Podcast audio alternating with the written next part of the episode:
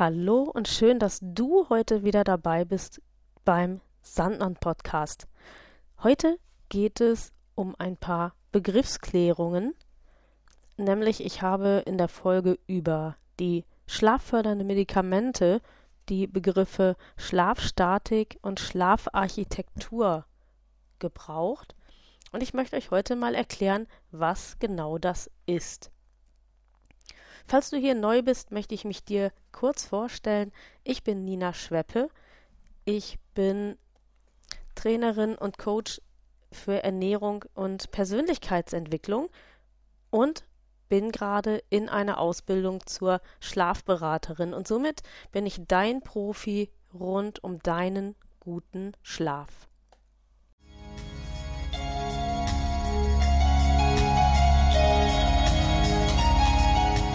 Erholsamer und durchgehender Schlaf ist für jeden Menschen existenziell.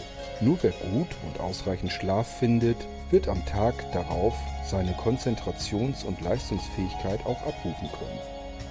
Jeder Dritte hat jedoch Schwierigkeiten, diesen erholsamen Schlaf zu finden. Bei blinden Menschen kommt hinzu, dass die fehlende Lichtwahrnehmung zur Verschiebung der Schlaf- und Wachphasen führen kann. Dieser Sandmann-Podcast von Blinzeln soll Menschen mit Schlafstörungen Anregungen und Tipps geben, um einen erholsameren Schlaf und damit die Verbesserung der Lebensqualität zu finden. Herzlich willkommen beim Sandmann.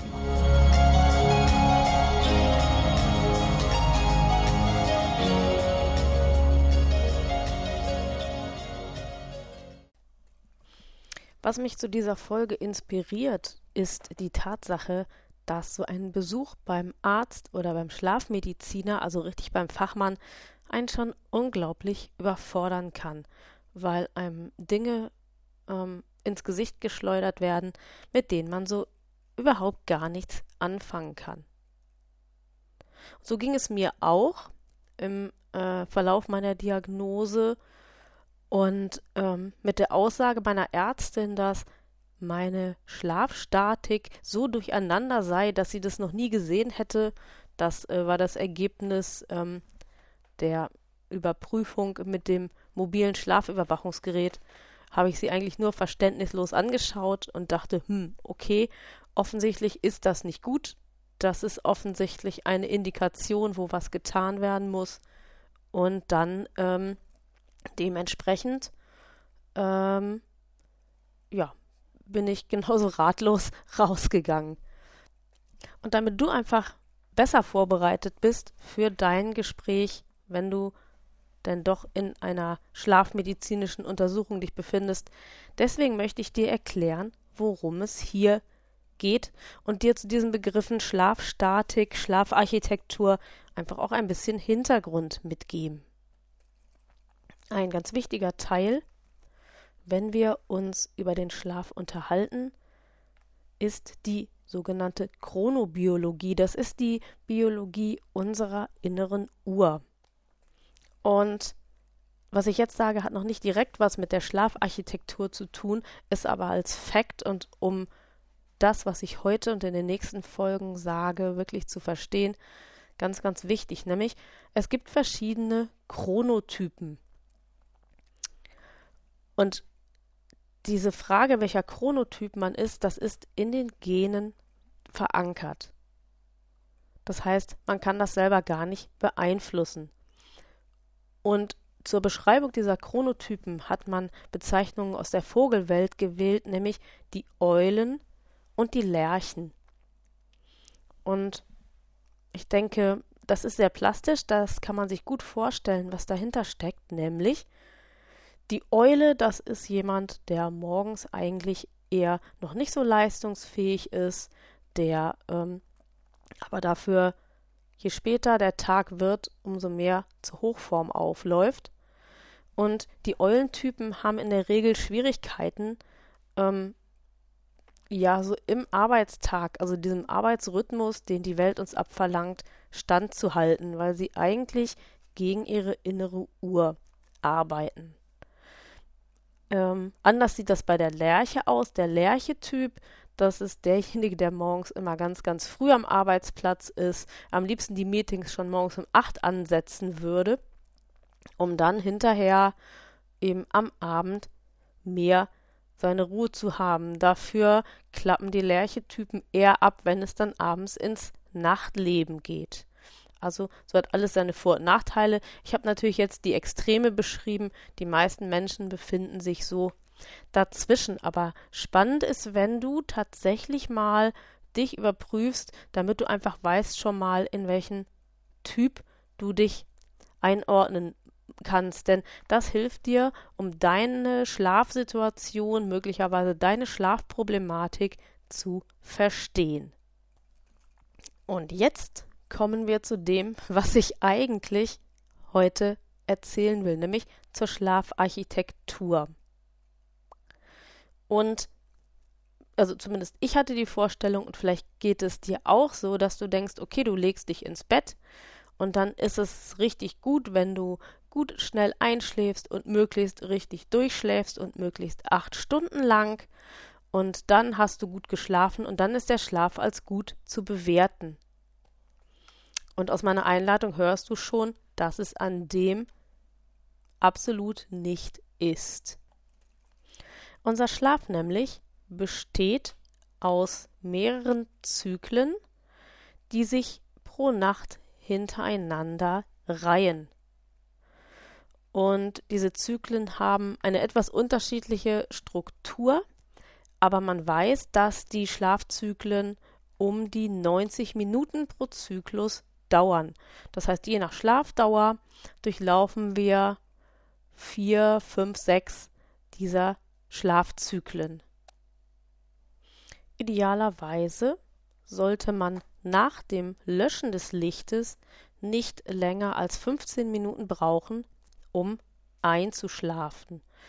Und ähm, für die Menschen, die jetzt äh, vielleicht nicht sehen können, die hier mithören und die kein Licht anhaben, das äh, gilt auch so für das Einstellen jeglicher Aktivitäten. Also ähm, wenn man sich hinlegt quasi, um den Tag zu beenden, dann sollte es nicht länger als 15 Minuten dauern. Ähm, wenn man nicht schon beim Hörbuch eingeschlafen ist, dann ähm, nach Ausschalten des Hörbuchs zum Beispiel sind diese 15 Minuten anzulegen.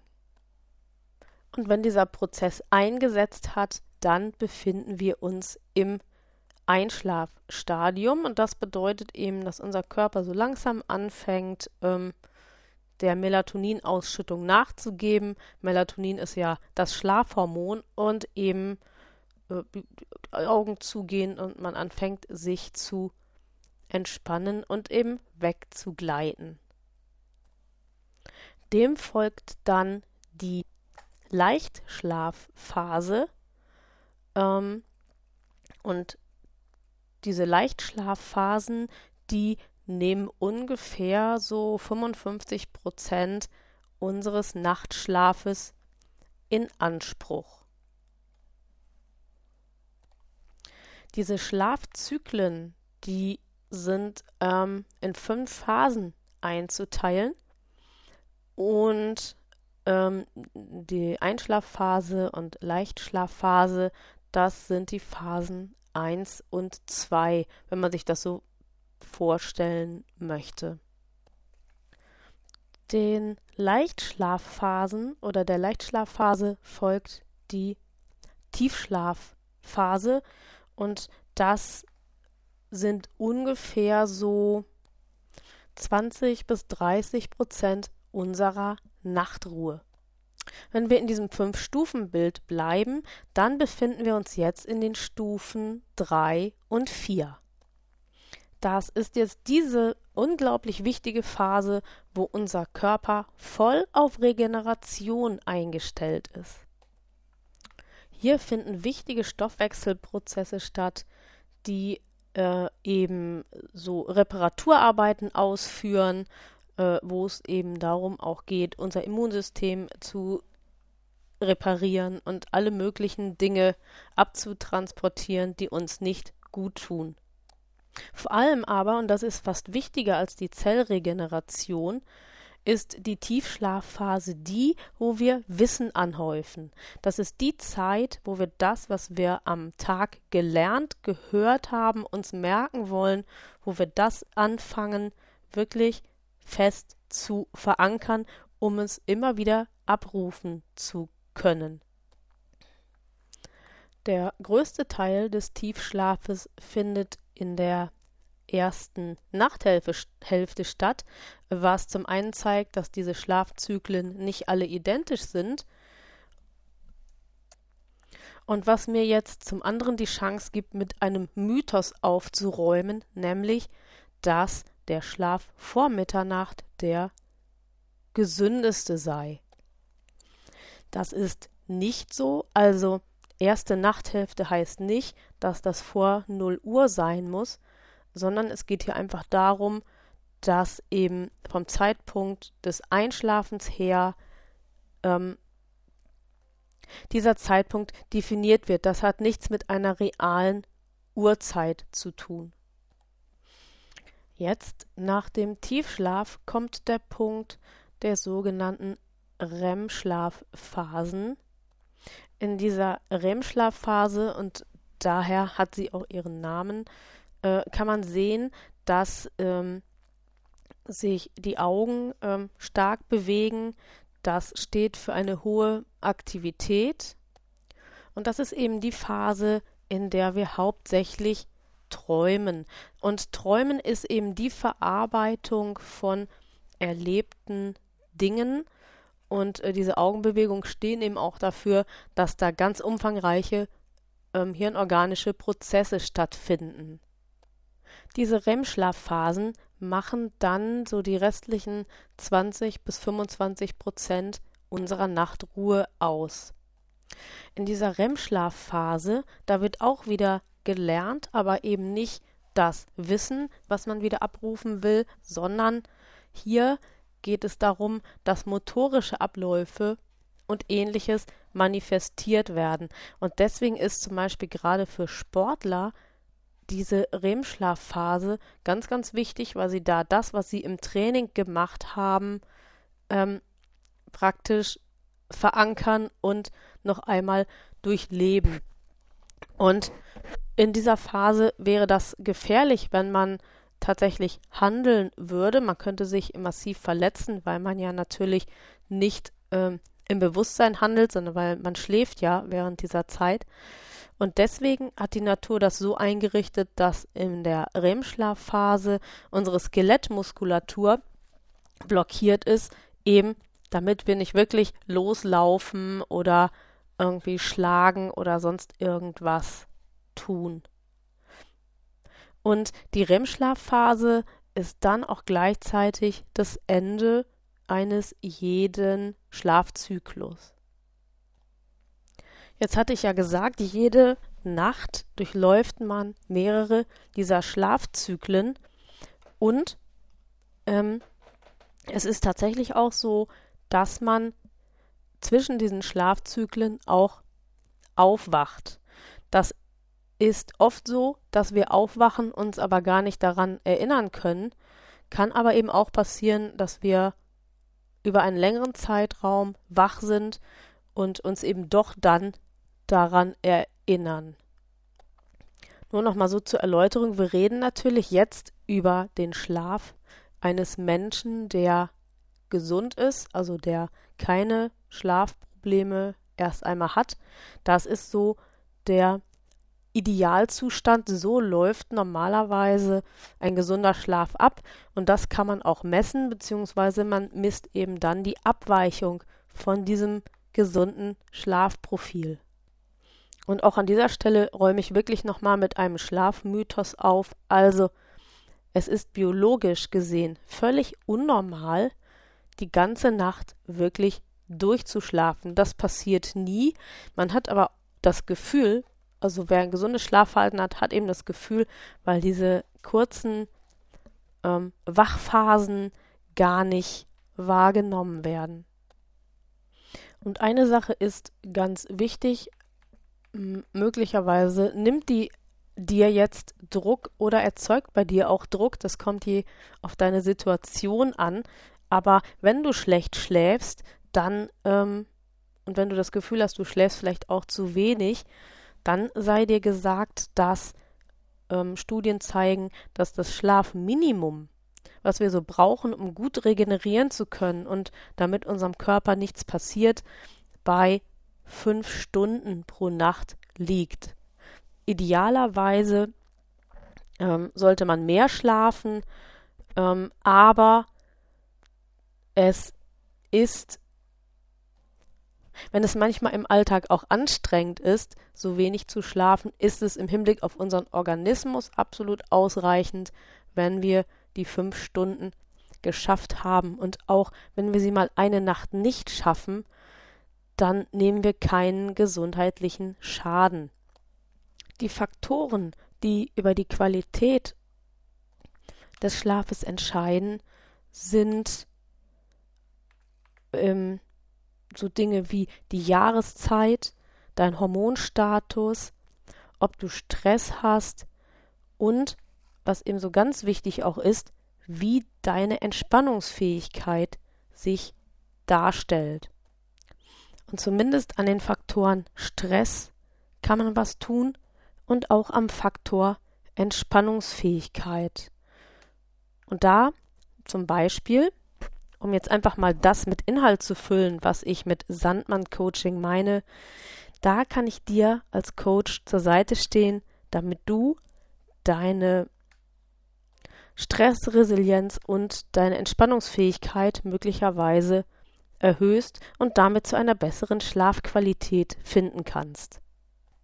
Schlafmangel und wenn man sieht, dass tatsächlich jeder dritte Bundesbürger Schlafprobleme hat, ähm, ist ein Riesenproblem in unserer Gesellschaft und das ist eben deswegen so, weil das allgemeine Krankheitsrisiko sich um das 36-fache erhöht, wenn ein dauerhafter Schlafmangel vorliegt. Ähm, zum Beispiel kann Diabetes begünstigt werden und Erwiesen ist auch, dass dauerhafter Schlafmangel das Immunsystem massiv beeinträchtigt und das bedeutet, dass unsere Infektanfälligkeit, und das ist jetzt gerade in Corona-Zeiten natürlich ein wichtiger Punkt, ähm, dass unsere Infektanfälligkeit sich erhöht. Und das natürlich kommt daher, weil die Regenerationsprozesse, die ich beschrieben habe, jetzt so, wie sie eigentlich sein müssen, nicht stattfinden können. Und das tut eben unserem Organismus nicht gut. Vielleicht hast du auch schon gemerkt, dass manchmal, wenn du dann nachts wach wirst und nicht mehr einschlafen kannst, du das Gefühl hast, dass du irgendwie schlecht drauf bist, dass dir das alles zu viel ist, dass du das Gefühl hast, irgendwie, ähm, das läuft irgendwie alles nicht und du kommst nicht klar. Und das ähm, liegt daran, dass der hohe Melatoninspiegel dafür sorgt, dass wir uns in diesen Wachphasen hoch belastet fühlen und dass wir aus jeder Mücke praktisch einen Elefanten erdenken. Und vielleicht kennst du das auch, dass dann oftmals, wenn du dann aber nochmal eingeschlafen bist und am nächsten Morgen aufwachst, ähm, dieser Elefant doch wieder um einiges kleiner geworden ist.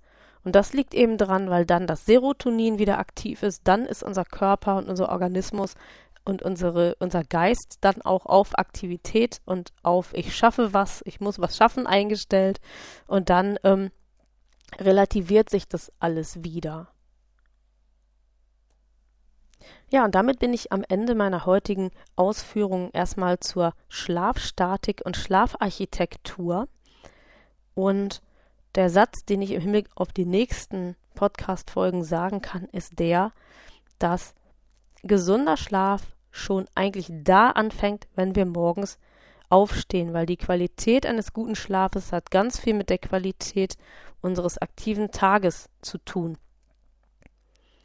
Und in diesem Sinne möchte ich auch nochmal dich einladen, wenn du das Gefühl hast, du brauchst vielleicht tagesstrukturierende Hilfen, wenn du das Gefühl hast, du musst mal deine Stressbelastung minimieren. Wenn du das Gefühl hast, du musst vielleicht etwas tun, um dich entspannen zu können oder so etwas, oder du musst einfach mal Dinge sagen, die dich belasten, damit du sie loslassen kannst, dann empfehle ich dir mein kostenloses Kennenlerngespräch.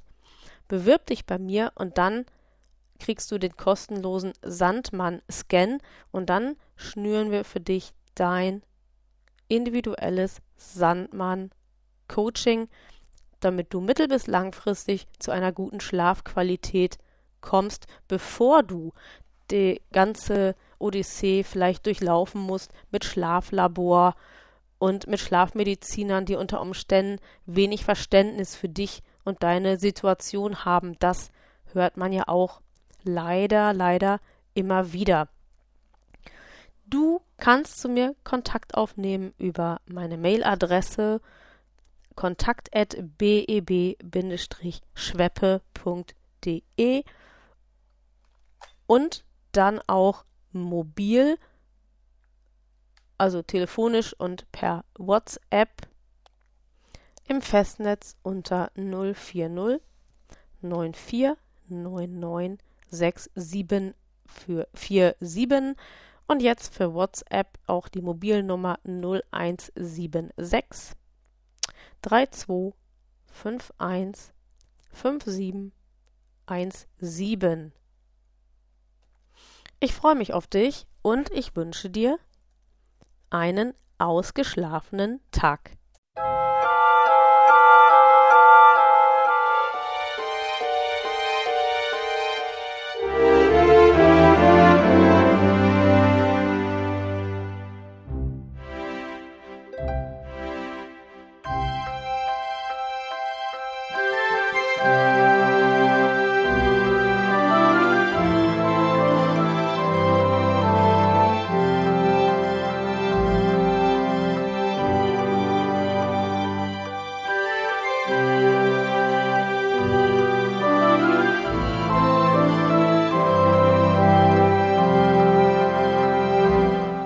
Der Sandmann-Podcast ist eine Produktion von Blinzeln Media. Gern kannst du uns kontaktieren, entweder über das Kontaktformular unserer Homepage www.blinzeln.org oder aber per E-Mail an podcast.blinzeln.org. Immer dran denken, Blinzeln schreibt man in unserem Fall mit einem D in der Mitte.